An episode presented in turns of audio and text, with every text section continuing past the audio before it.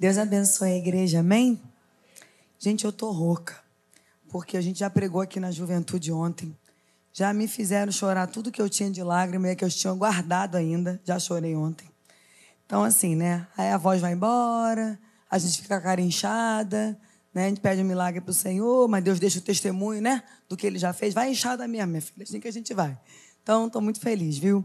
De estar aqui com vocês como o pastor falou, né? Não é a última vez, porque eu não vou morrer, né, gente? A gente volta. Amém? E Caxias não é tão longe assim. Como o pastor bem disse, a Maranata tem 14 endereços. Nós não somos pastores locais, nós somos pastores da igreja Maranata. Né? Seja aqui, Caxias, Meia, São João, enfim, somos pastores de um mesmo povo.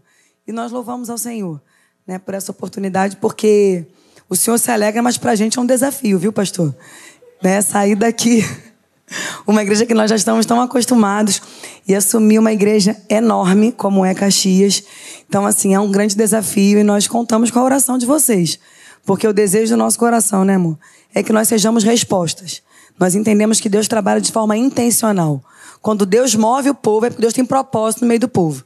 Então, se a gente está indo para lá, é porque Deus tem um propósito para a gente para eles. E para vocês também, vindo outros, para que Deus continue avançando né, com as nossas igrejas. E eu tenho certeza que nós ouviremos grandes coisas do que Deus tem feito, tanto aqui quanto lá. Queria que vocês abrissem a palavra do Senhor em 2 Samuel, no capítulo 23. 2 Samuel, capítulo 23. A partir do verso 8. 2 Samuel, capítulo 23, a partir do verso 8. Vai conseguir colocar aqui? Ah, espetacular. Nós estamos lendo na linguagem da Nova Almeida, mas se você tiver com outra linguagem, não tem problema não, tá, gente? É tudo palavra do Senhor. Diz assim: São estes os nomes dos valentes de Davi. José Bassete, filho de Taquemone, o principal de três. Este brandiu a sua lança contra oitocentos homens e os matou de uma só vez. Depois dele, Eleazar, filho de Dodô, filho de Aoi, entre os três valentes que estavam com Davi, quando desafiaram os filisteus, ali reunidos para a batalha. Quando os filhos de Israel já se haviam retirado, ele se levantou e atacou os filisteus, até cansar a mão e ficar grudada na espada. Naquele dia, o Senhor efetuou grande livramento, e o povo voltou para onde Eleazar estava, somente para pegar os despojos. Depois dele, vinha Samá, filho de Agé, o Ararita.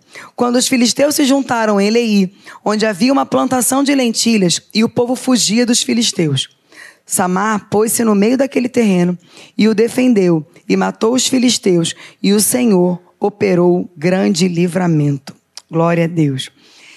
Esse texto, ele faz parte né, de um trecho chamado As Últimas Palavras de Davi. É um pouquinho antes né, do final do reinado de Davi, antes de Salomão assumir o seu reinado. E Davi começa a escrever né, tudo aquilo que foi relevante para ele. Ele começa esse capítulo 23 relembrando da bondade de Deus, da aliança que Deus tinha feito com ele e das bênçãos decorrentes desta aliança, do quanto que o Senhor o capacitou, do quanto que o Senhor foi fiel na vida dele. E no meio desse relato, ele começa a se lembrar dos seus companheiros de batalha. E eu gosto muito desses períodos da vida porque o rei Davi, ele foi um homem muito experimentado, um homem segundo o coração de Deus, um homem que viveu muitas batalhas. Davi era um homem de guerra. Né? Davi foi um homem de muitas conquistas.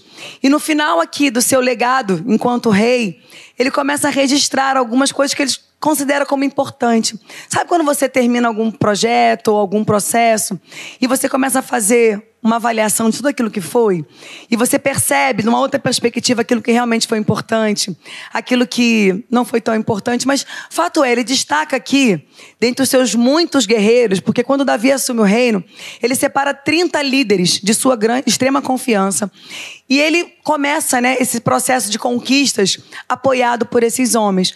Mas desse cenário inteiro, Davi destaca esses três. E aí eu falei assim, gente, o que, que tem de diferente nesses três homens? Porque assim, Davi, ao longo de toda a sua trajetória como rei, o grande rei Davi, ele não venceu nada sozinho. Tinha toda uma rede de apoio. Haviam homens experimentados, fiéis, valentes, leais, que guerrearam junto com ele. Então, assim, né, quando Davi cita esses três nomes, esse, isso me chamou a atenção. Quem são esses homens que Davi está aqui destacando? E nessa trajetória dele aqui de relembrar, de fazer uma avaliação, eu queria pegar uma carona com você nessa noite, com esse texto, para que a gente possa repensar como que nós temos vivido as nossas batalhas.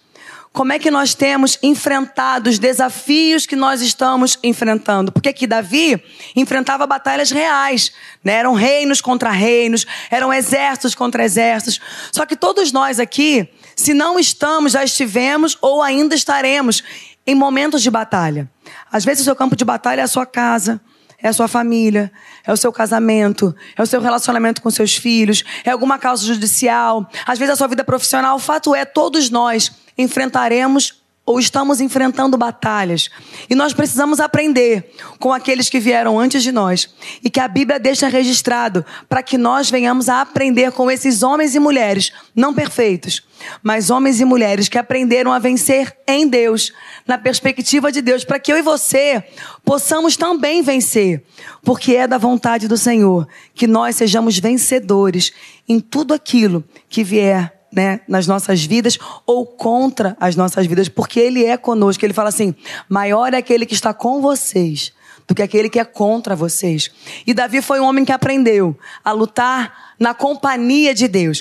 E esses homens aqui, gente, pelo que nós já lemos aqui, eram homens extremamente habilidosos, eram homens de guerra, homens que tinham estratégia militar, homens que tinham habilidades com espadas, com lanças. Mas será que era só isso? Será que foi só isso que fez a diferença na vida desses homens? Então vamos lá, vamos para frente. Esses homens ficaram conhecidos como os valentes de Davi. Não eram qualquer, qualquer um do, do exército, eram os valentes de Davi. E o primeiro deles que se destaca, eles estão na ordem de proeminência, tá? Conforme o, o primeiro que eu citei, foi o que mais se destacou. Claro que depois de Joabe, que era o líder do exército, né? o, o capitão general do exército. Perdão, pastor, é que eu não sei essas, essas posições né, de exército, mas tinha o general e abaixo do general vinham esses homens. Esses três eram os mais né, de maior destaque no meio do povo. O primeiro que ele cita é José Bazete. Não sei se a pronúncia está certa, mas se não tiver, gente, vamos para frente, tá? Diz que esse, esse homem, ele com uma lança, ele matou de uma única vez 800 homens. Não sei como é que você possível matar 800 de uma vez, mas se está escrito, eu creio e te aconselho a crer também. Amém? Ele sozinho matou 800 homens com uma lança. Tamanha a habilidade dele. O segundo era Eleazar né, na sucessão hierárquica do exército, ele seria o segundo depois do capitão. E esse guerreiro, ele lutava ao lado de Davi. E ele tinha uma perseverança, ele tinha uma lealdade, que a palavra disse que chegou num determinado momento da batalha, onde todo o povo já havia se retirado, guarde este detalhe, todo o povo já havia se retirado. Ele não desistiu e ele fez tanto empenho para permanecer, que diz que as mãos dele né, se agarraram na espada de uma tal maneira que ele não conseguia soltar a, a mão da espada. E diz que através desse moço, Deus operou um grande livramento em Israel. E Samar, Samar era um estrategista. Era alguém diferenciado no meio do exército de Davi. Ele diz né, que ele, ele, ele se infiltra né, no meio do, do, exército inimigo, porque eles estavam bem na fronteira né, de, de, uma faixa de Israel com os filisteus, estavam muito perto do campo das lentilhas, ou seja, envolvia suprimento de alimento. Se os filisteus conquistassem aquele terreno, né, Israel estaria passando por um momento muito difícil, por quê? Privação de comida? Então, assim, esse moço ele tem uma ideia, ele tem uma estratégia. E ele se infiltra no meio do exército inimigo. E ele, através dele, Deus concede uma grande vitória. Ele foi honrado no meio do povo de Deus. Mas até aqui nós só falamos de habilidades: homens de guerra, homens hábeis com espada, com lança, homens estrategistas. Mas eu quero ir um pouquinho além. Porque existem aqui nesses moços características, gente, muito importantes para que eu e você possamos refletir pela maneira como nós temos batalhado as nossas guerras e além, como nós precisamos escolher com uma direção muito de Deus quem serão aqueles que batalharão ao nosso lado. Porque ninguém vai vencer sozinho. Deus estabeleceu dessa maneira. Quando nós entramos para a família do Senhor, quando nós nos alistamos no exército do céu, nós não somos chamados para batalhar sozinhos. Nós precisamos batalhar em grupo. E sempre terão aqueles mais chegados. O Senhor Jesus tinha os seus três mais chegados, e não é nenhuma coincidência. Né? Davi tinha aqui os seus três mais próximos. Eu e você precisamos sim ter também aqueles que vão caminhar conosco. Que vão batalhar conosco, que serão leais conosco, que vão perseverar conosco. E quando um, um, um menino judeu, uma menina judia, ela recebia um nome, esse nome não era algo apenas da simpatia do pai e da mãe. Quem aqui é pai e mãe quando escolhe um nome, provavelmente tem alguma relevância para você, ou faz parte de alguma herança familiar, ou algum valor sentimental, ou você acha o nome bonito.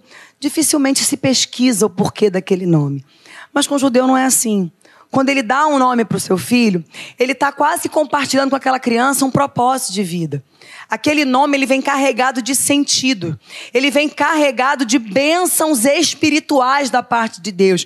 É como se ele estivesse dando uma identidade, um chamado espiritual para aquela criança. E esses homens, todos eles eram do povo de Deus.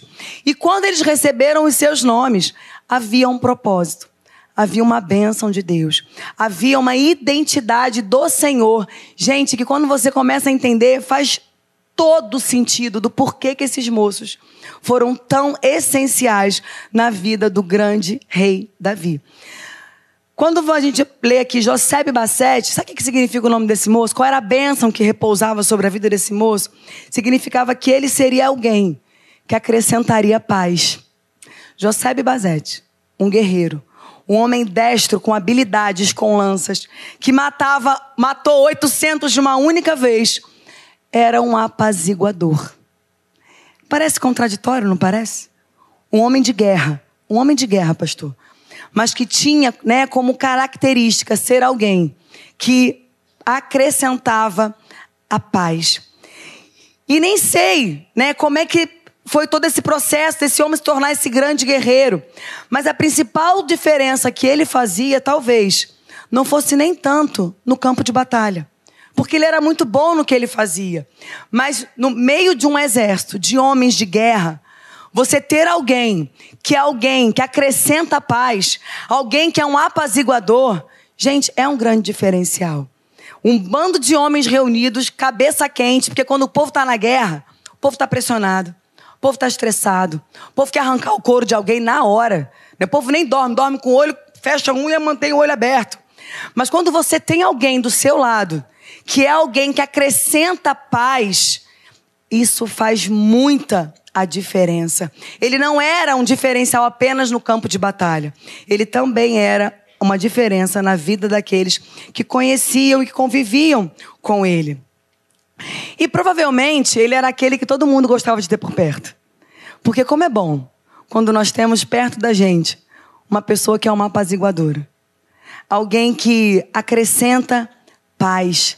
Alguém que sempre tem uma palavra de sabedoria. Alguém que sabe a hora de colocar o pano quente quando o fogo está começando a acender de uma forma desproporcional. Alguém que chama a gente para a realidade, na linguagem mais popular, quando a gente está quase saindo do eixo e coloca a gente na reta correta. Alguém que sabe né, acrescentar de uma forma né, que edifique a nossa vida. E esse moço, ele tinha essa característica. Ele acrescentava paz. E eu fiquei pensando, né?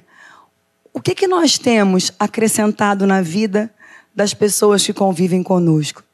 O que, que nós temos acrescentado na vida das pessoas né, que se relacionam conosco? Porque como que nós estamos sendo conhecidos? Porque com certeza, quando pronunciavam o nome dele, é porque pra gente, como não faz parte do nosso vocabulário, José Basete parece uma coisa, né?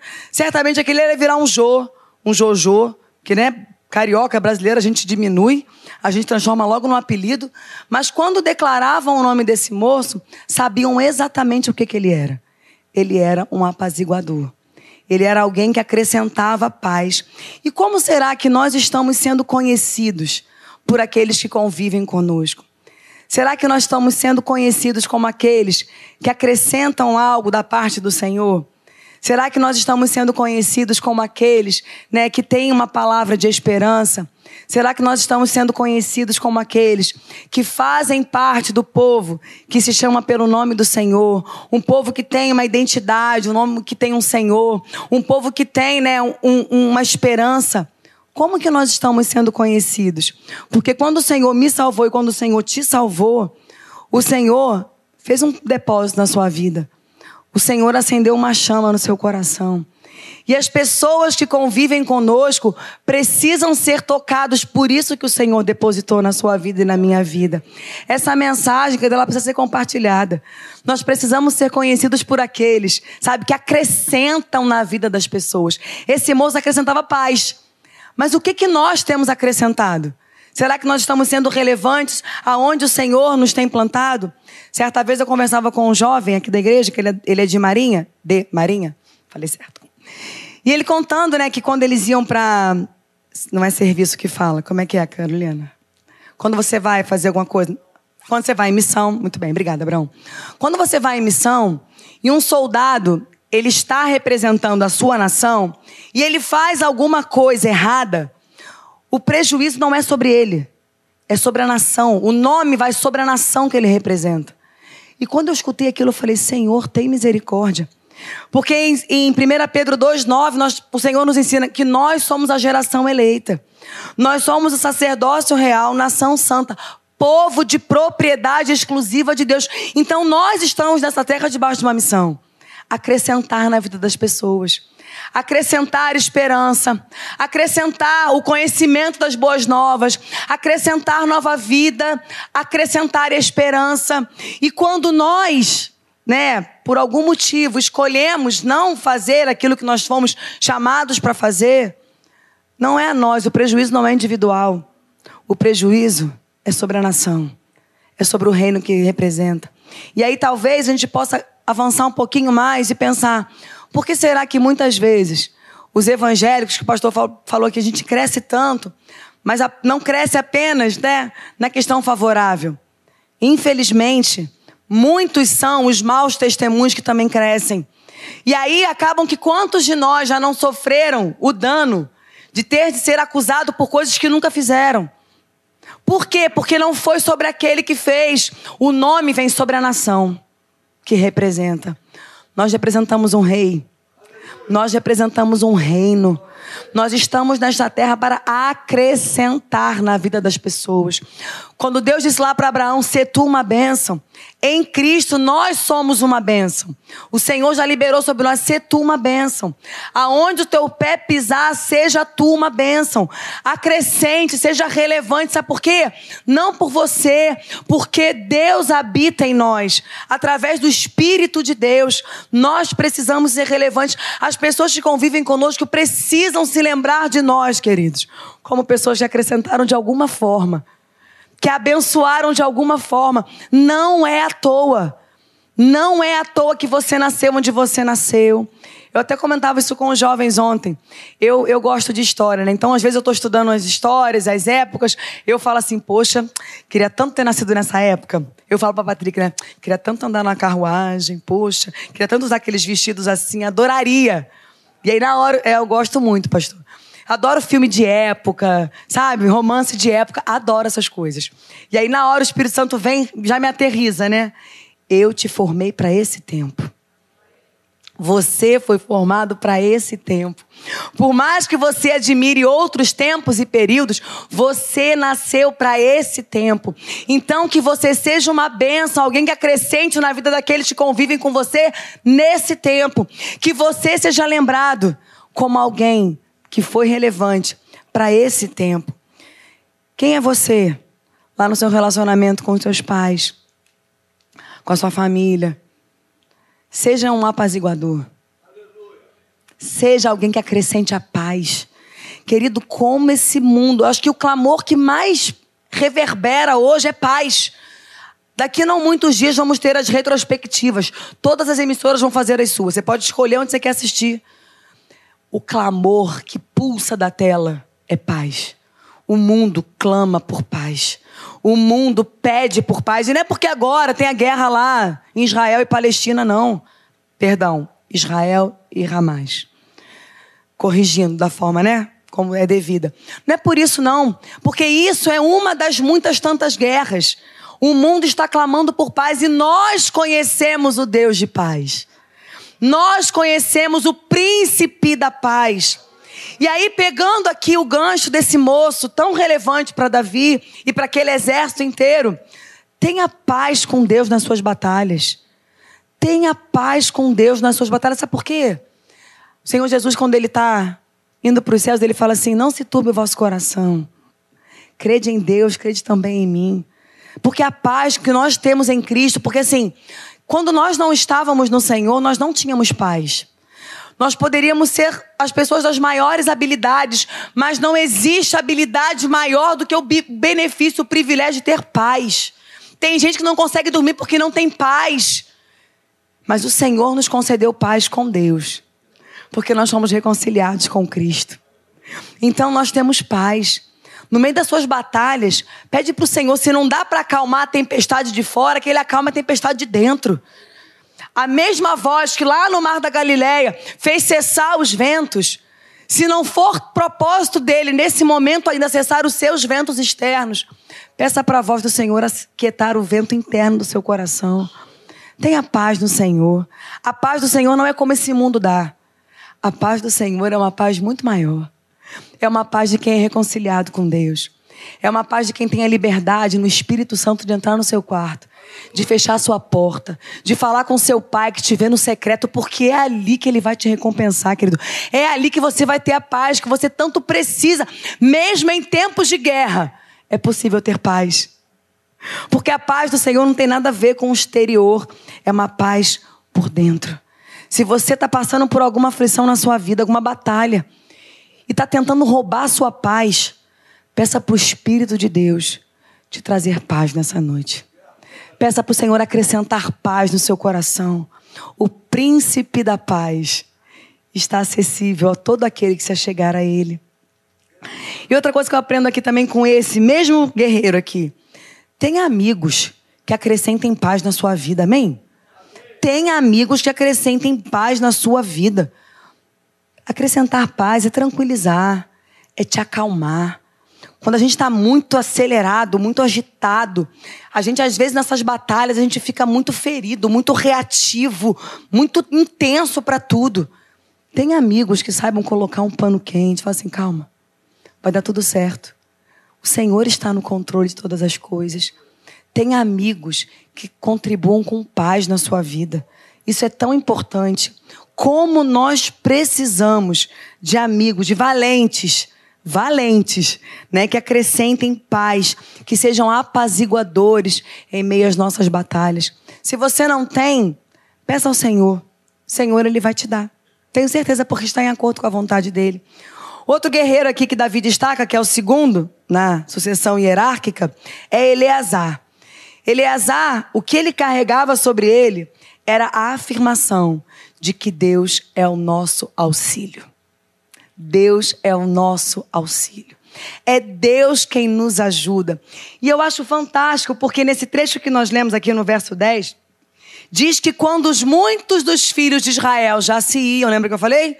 Tinha uma galera que já estava indo né? Ele fica, ele fica e ele persevera.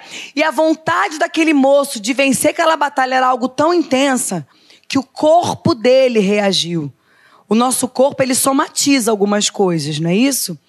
E ele queria tanto aquela vitória para o povo de Deus. Ele queria tanto que o nome do Senhor fosse glorificado, que ele se agarra naquela espada, ele não solta ela de jeito nenhum.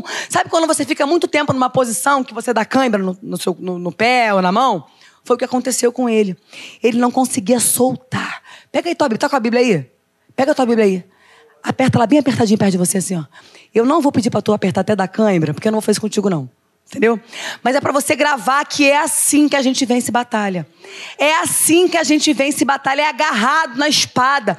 É a espada do Espírito. O apóstolo Paulo nos ensina isso. Revestivos de toda a armadura de Deus. E a espada é a palavra. É agarrado nela que a gente vai avançar.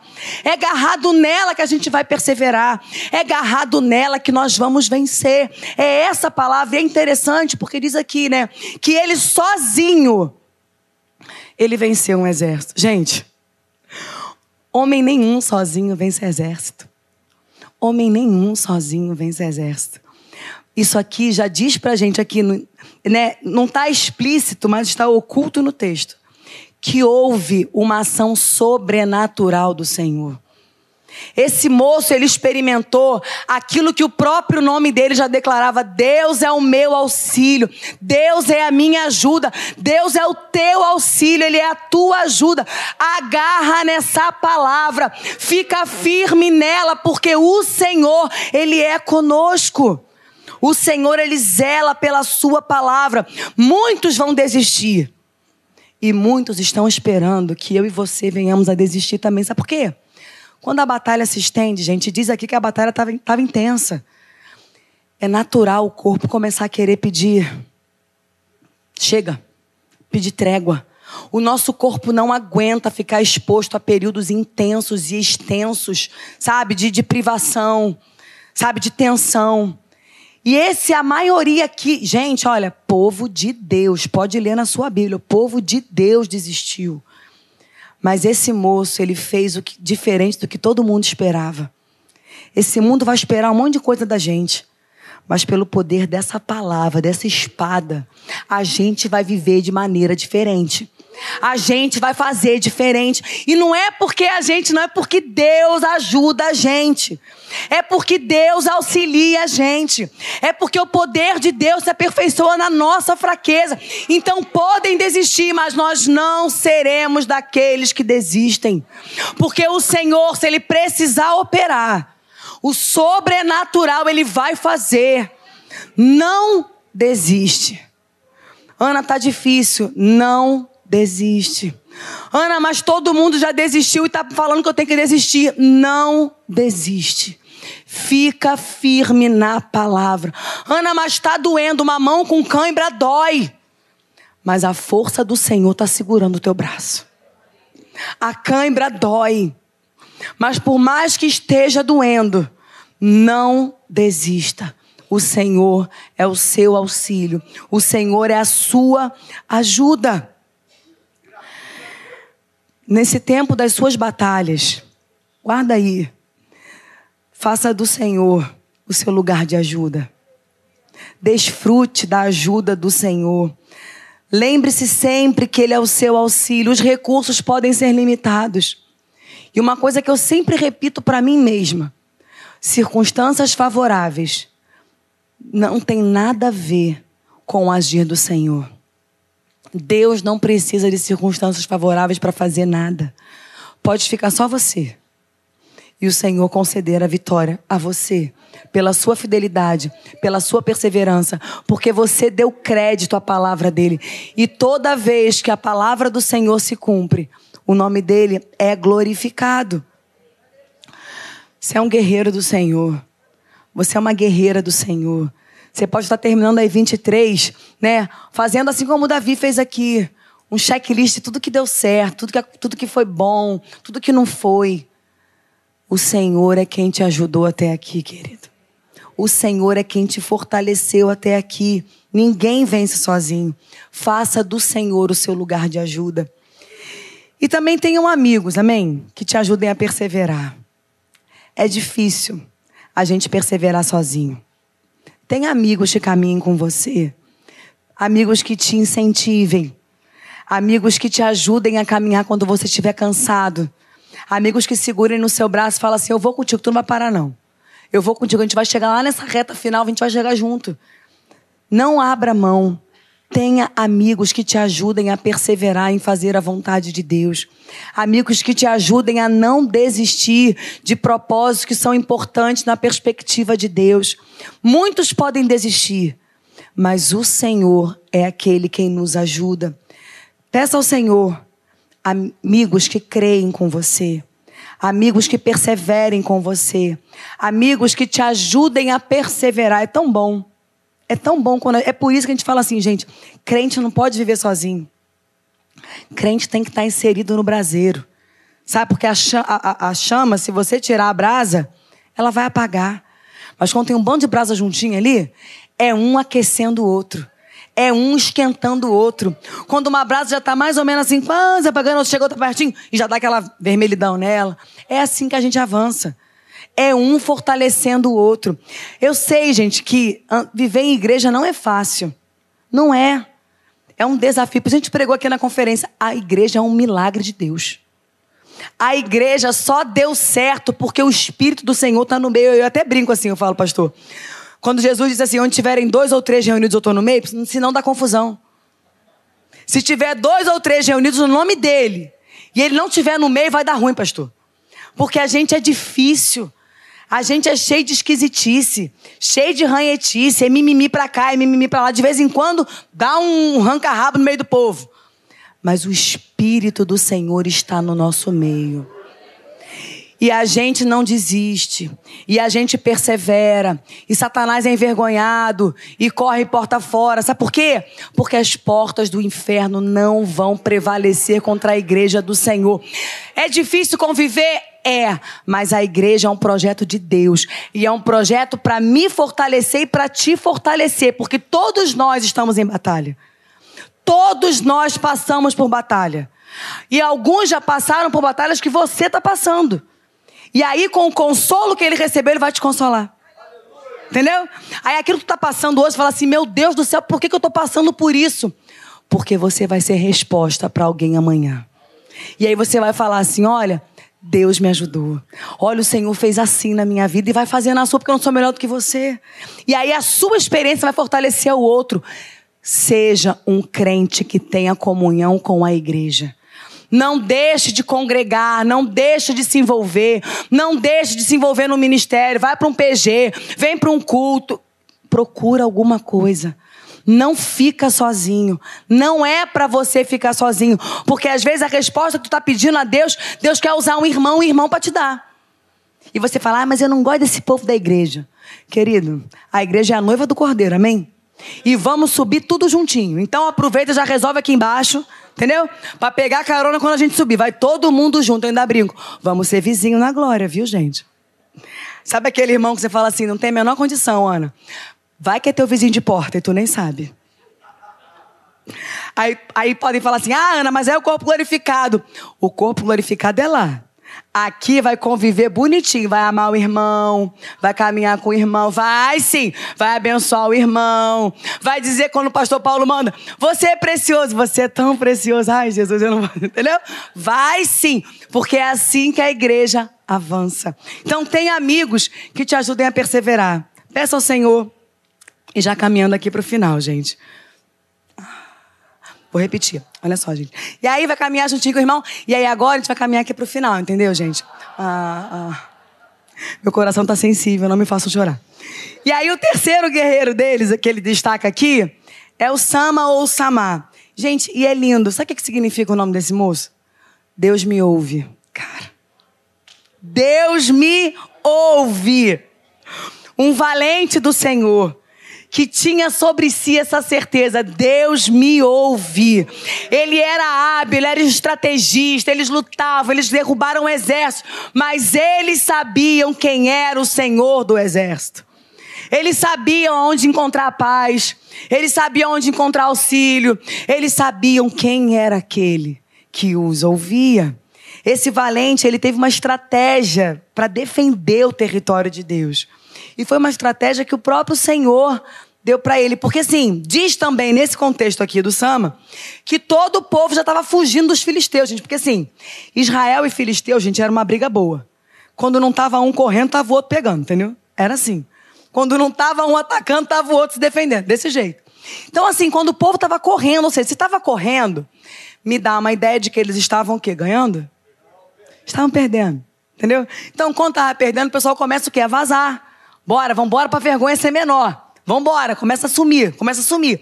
E diz que ele teve uma estratégia quando todos já estavam se ausentando. Então, assim, não tinha gente ali para dar essa, esse bizu para ele, não. Para dar essa ideia, entendeu? Falar assim, ó, oh, Sama, vai lá, tu entra aqui. Não. Foi algo que ele ouviu da parte de Deus. E aí comecei a pensar, falei, gente, todo mundo dizendo, quando o povo tá. Já viu estouro de, de manada? Pelo menos quem viu o Rei Leão viu como é que é aquele negócio, gente. Né? Todo mundo com a história do Simba, né? Todo mundo, quando tá correndo, tá com medo, fala o quê? Foge. Corre. Vem comigo, vambora, cara, sai dessa mal furada, mal furada, sai, sai, sai, sai, sai, vambora, vambora, vambora, que é furada. E ele para. E ele tem uma atitude diferente. Todo mundo mandando ele fugir. E Deus mandando ele ficar. Deus ouve. Mas aqui, o que nos parece é que esse moço ouviu a voz de Deus. E muitas vezes nós temos dificuldade de ouvir a voz de Deus. É porque são muitas vozes que falam na nossa cabeça. E eu não estou falando da voz do demônio, não, gente. Porque o demônio também fala. Fato. Ai, Ana, o demônio fala. Se, se a gente não vigiar, usa até a nossa boca para falar. Te provo na Bíblia. Pedro. Jesus falou para ele assim: para trás de mim, Satanás. Falou para Pedro. Pedro. Discípulo top aqui, Pedro. Por quê? Porque não vigiou. No mesmo contexto, ele fala que ele é o Cristo, o Filho do Deus vivo, e toma logo uma reprimenda dessa de Jesus. Pedro sendo Pedro, e de boa vida que segue. Amigos para sempre. Pedro era assim, entendeu? Resolvido ali estava. Mas fato é, muitas vozes no nosso entorno. Mas se nós andarmos agarradinho aqui com a nossa mão, na palavra de Deus, na espada, nós vamos aprender a ouvir a voz do Senhor. A gente às vezes quer que Deus fale conosco assim, diz o Senhor. Eu também curto, tá, gente? Gosto da benção. Creio nessas coisas. Creio mesmo. Papai às vezes está calado, mas eu creio. Entendeu? Creio nisso. Mas a fonte é essa. A fonte é essa. E como é que você vai discernir a vontade de Deus? Quando você conhecer a palavra de Deus. Porque não adianta tu querer ouvir Deus falar contigo no assim diz o Senhor se você não conhece a palavra. Porque o assim diz o Senhor, ele está em acordo direto com essa palavra. É por isso que nós precisamos, como guerreiros de Deus, ó, deixa a mão doer. Deixa a mão da cãibra, mas não larga a mão desta espada. Não larga a mão desta palavra. E esse moço, ele ouviu o Senhor. E porque ele sozinho parecia maluco, porque todo mundo ia para um lado e ele ia para o outro. Alguma coincidência com a gente? Já viram a propaganda lá do The Chosen? Os peixinhos tudo para um lado. Eles mudam. Daqui a pouco muda outra. É assim. Nós somos chamados para ser assim. Quando a gente ouve a voz do nosso Senhor, muda de rota. Tá todo mundo indo para lá, eu vou para lá, cara, porque é para lá que Deus mandou eu ir. Porque a voz do povo nunca foi a voz de Deus. Nunca foi. Tem um ditado aí popular que, né? Não é de Deus o negócio, não, gente.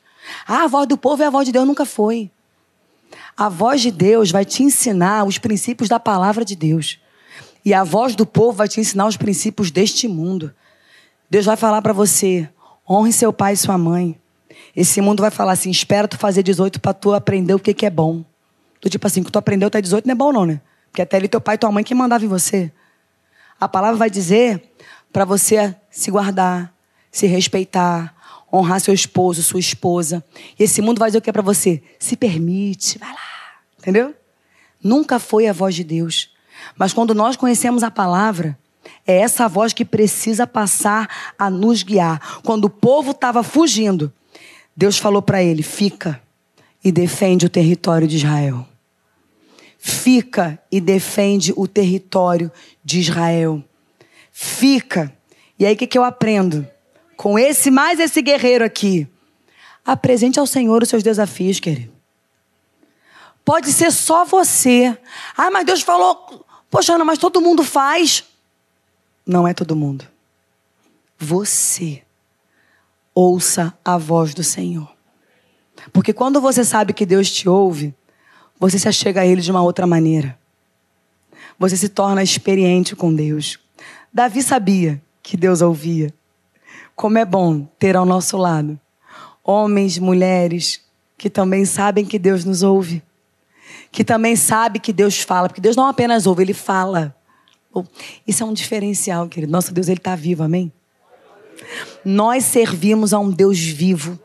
E quem está vivo fala, responde, ouve, anda, se manifesta, toca, abre a boca, escuta, tá vivo.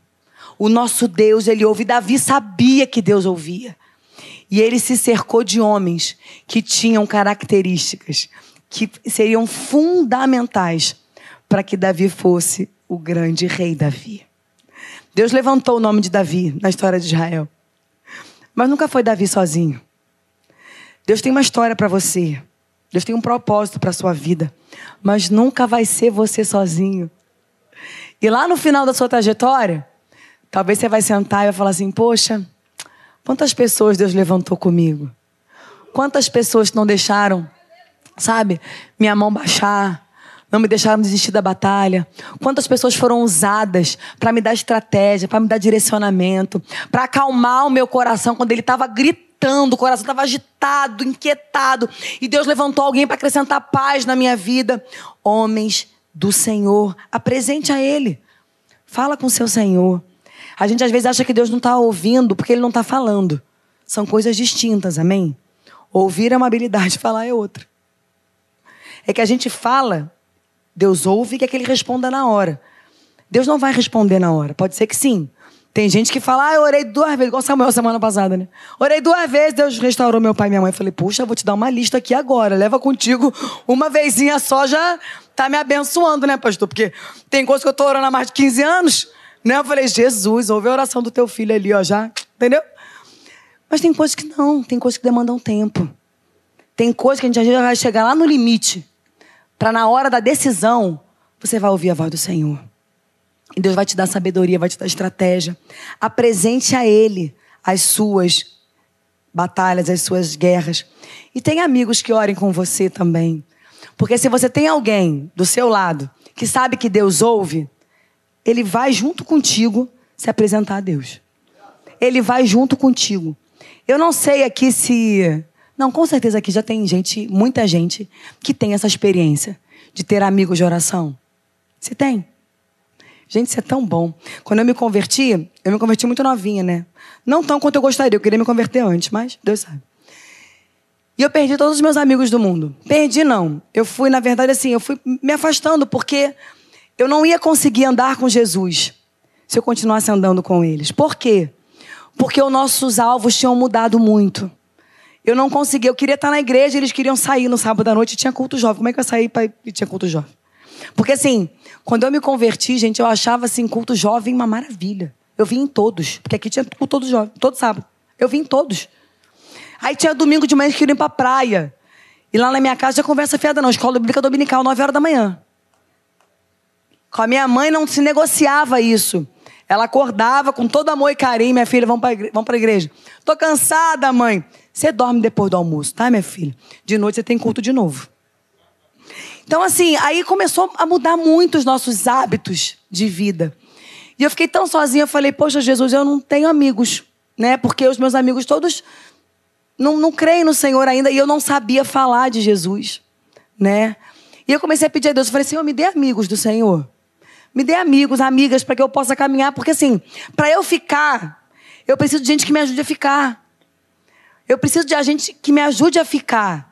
Sabe, moças que assim como eu queiram o Senhor. Eu tinha 18 anos, gente.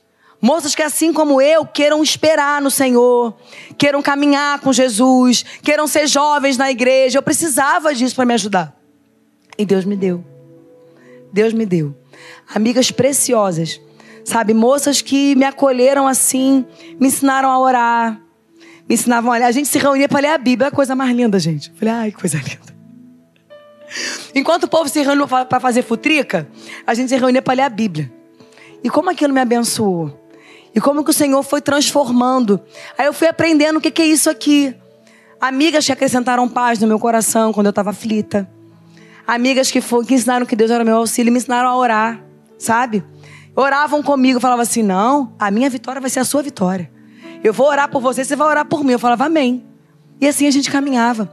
Então você precisa ter esses valentes como seus amigos e como suas amigas. Você precisa entender que a gente não vai avançar sozinho porque esse não é o projeto de Deus. O inimigo tenta te isolar e vai tentar te isolar. Isso é uma estratégia do diabo. Sabe por quê? Isolados somos presas mais fáceis. Quando nós estamos inseridos no cardume, certa vez eu vi um programa com o Patrick muito legal, gente. Era aquele canal de Discovery. E aí, tinha uns cardumes assim, um balé lindo, lindo, lindo, lindo, lindo. E aí tinha um tubarão, daqueles megas, grandões, sabe? E aí ele tentava furar o cardume, gente. Era cada olé que o cardume dava nele. Coisa mais linda de ver. Eu falei, yes, vai! Só que chega num... E ele não desistia. O tubarão não desistia. E aí chegou uma hora assim que ele conseguiu isolar um pequeno pedaço do cardume. Ha, strike. Destruiu todos eles. Enquanto os outros todos seguiam juntos. Mas aquele pouquinho que ficou separado foi um strike, não ficou nenhum peixinho para contar a história. E nós precisamos andar no cardume. A gente não tem que ficar separado. Sabe, eu sei que é difícil, eu sei que é cansativo, mas Deus tem para caminhar conosco, para batalhar conosco, homens e mulheres valentes do Senhor, que acrescentam na nossa vida, que nos ensinam que Deus é o nosso auxílio, que nos ajudam a perseverar, segura nossa mão na batalha. Homens e mulheres que vão nos ajudar em oração, a orar conosco, a orar por nós. É dessa maneira que nós vamos avançar enquanto igreja. Eu queria orar por nós nessa noite. Você pode se colocar de pé? Eu não sei como foi que você chegou aqui nessa noite. Talvez você esteja passando uma batalha aí difícil, uma batalha que talvez já esteja se alongando, sabe? Você fala assim, pastor, eu já não aguento mais. Eu estou quase jogando a toalha branca para pedir trégua, entregando os pontos. Quem sabe está precisando de ajuda, de socorro. Mas o Senhor te trouxe aqui nessa noite. Primeiro, para que você seja renovado. Para que você seja restaurado, restaurada. E segundo, para redirecionar o seu clamor de oração. Você precisa de amigos valentes, mulheres valentes do Senhor, para serem braço nessa batalha junto com você. Porque juntos, juntas, nós vamos sim alcançar as vitórias que o Senhor tem para as nossas vidas. É com você? Levanta sua mão assim. Está precisando desse renovo do Senhor? Então sai do seu lugar, vem aqui na frente. Nós vamos orar, querido. Todos nós estamos ou estivemos ou estaremos. As batalhas fazem parte da nossa vida. Jesus já nos alertou lá atrás. Nesse mundo vocês vão ter aflições, mas eu estarei com você. E muitas vezes o Senhor nos mostra que está conosco através de pessoas, usando homens e mulheres dele esses homens eram homens de Deus, homens experimentados na palavra, no relacionamento, no conhecimento, homens que acrescentavam na vida das pessoas. E eu creio que essa é a vontade do Senhor para minha vida e para sua vida.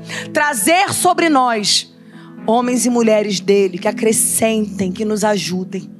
Eu queria orar. Enquanto o povo está vindo, se você ficou aí no seu lugar, eu vou te fazer um pedido. Não fica aí não. Vem aqui orar por alguém que está aqui na frente. Não precisa botar a mão na cabeça de ninguém. Bota no ombro que está bem representado. Bota a mãozinha no ombro. Você vai ser boca de Deus. Não fica aí não. Sai daí. Vem aqui. Vem orar pelo, pelas pessoas que estão aqui na frente. Ah, Ana, mas eu é você. Você que tem o Espírito do Senhor. Você que ama Jesus, você que conhece o poder da palavra, você que experimentou de um poder de transformação na sua vida. Você vai botar a mão no ombro de alguém e nós vamos orar. Amém? Senhor Jesus, nós louvamos o teu nome. Querido, muito obrigada. Ah, Pai, muito obrigada pela tua palavra. Muito obrigada porque ela é lâmpada para os nossos pés, ela é luz para a nossa caminhada. Muito obrigada, Deus, porque ela é, a, é aquela que tem nos guiado. Senhor, muito obrigada porque ela, é, ela tem nos ensinado, ela tem nos orientado. Senhor, nessa noite eu quero te pedir, Jesus, por cada um que está aqui na frente. Ou quem sabe que está conosco aí pelo YouTube, passando por uma batalha. Às vezes uma batalha que está impedindo ele até de estar aqui. Mas o Senhor sabe. Eu te peço que nessa noite haja socorro do Senhor, que nessa noite haja renovo do Senhor. O Senhor conhece o nosso estado, o Senhor sabe como, quando estamos cansados, abatidos, limitados, fragilizados, mas há poder na palavra do Senhor poder para nos renovar, poder para nos restaurar, poder para nos fazer florescer, mesmo em tempos adversos e de deserto, Senhor. Deus, em nome de Jesus, renova o coração do teu povo nessa noite. Fortalece na fé, fortalece na expectativa, porque fiel é aquele que um dia em nós começou a boa obra e nada fugiu ao teu controle. Queremos te pedir também, Pai, que o Senhor conceda a nós, Senhor, como igreja do Senhor, valentes, homens valentes, mulheres valentes, amigos e valentes leais, que venham a caminhar conosco, Senhor, que venham acrescentar nas nossas vidas, que venham a ser bênção, Pai, que nos ajudem a perseverar, que nos ajudem a não desistir, que sustentem os nossos braços, que orem por nós, meu Pai, Deus, em nome de Jesus, Senhor, Deus, homens e mulheres, Senhor, que venham a caminhar conosco, Pai, como nós precisamos desse suporte. Esse mundo nos diz, Pai, que é no individual, que é sozinho, Senhor. Não é dessa maneira no teu reino. O Senhor escolheu trabalhar em nós. Senhor, nos enviando de dois em dois, de três em três. Senhor, em nome de Jesus, abençoa, Pai. Que os teus filhos, Pai, possam receber estes presentes do Senhor, Pai. Para que o teu nome seja glorificado. É o que nós te pedimos em nome de Jesus. Amém.